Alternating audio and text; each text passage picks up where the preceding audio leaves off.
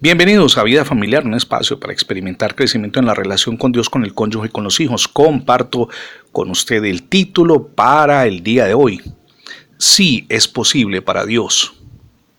Sara y Abraham estaban avanzados en edad en el momento en que recibieron de parte de Dios la promesa de que tendrían un hijo. De hecho, ya Sara había pasado la edad en la que podía concebir, así que al escuchar el mensaje de parte del Señor, se rió con incredulidad. Pero Dios le aseguró a Abraham que para él nada es imposible. La promesa, le dijo el Señor, se cumpliría. Abraham no dudó en lo más mínimo de la palabra del Creador, más bien fue fortalecido en su fe y le dio la gloria al Señor. Es algo que podemos leer en Génesis capítulo 18 versos del 1 al 15. Ahora, cuando recibimos promesas de Dios, tal vez usted, al igual que yo, tiene una Biblia donde hay numerosas, sin número, decenas, millares de promesas que hemos resaltado con algún color en particular. Debemos girar alrededor de lo que nos enseña Hebreos capítulo 11, verso 1, y lo voy a leer en la versión NBI.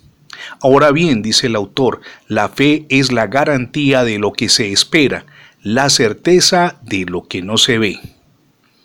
Muchas veces Dios promete hacer grandes cosas en nuestras vidas para traernos gozo y para la gloria de su nombre, pero a menudo cuestionamos al Creador, hasta dudamos de lo que realmente Él puede hacer. Terminamos confiando en nuestras propias fuerzas al hacer eso, mi amigo y mi amiga, no solamente interrumpimos lo que Él quiere hacer, sino que hasta ignoramos el poder de la intervención divina en nuestra existencia. Así como lo hizo Dios con Sara, Dios cumplirá las promesas que nos ha dado. Independientemente de las circunstancias, podemos confiar en Dios y permanecer en la fe, la fe que profesamos y que siempre hemos enarbolado. El Dios que prometió es un Dios fiel. En el momento indicado, Él responderá con poder, haciendo materialización de esa promesa. Igual, Sara recibió el cumplimiento de la promesa de Dios, como leemos en Génesis capítulo 21, versos 1 y 2. Y así también, ustedes y yo vamos a recibir aquello que Dios nos ha prometido. Hoy es el día para permanecer firmes en la fe, sabiendo que Dios cumplirá lo que promete. Mi invitación es para que se apropie de la gracia de Dios.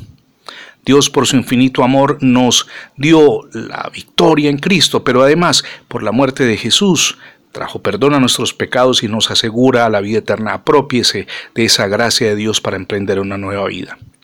Gracias por escuchar las transmisiones diarias de vida familiar en la radio, pero también en el formato de podcast.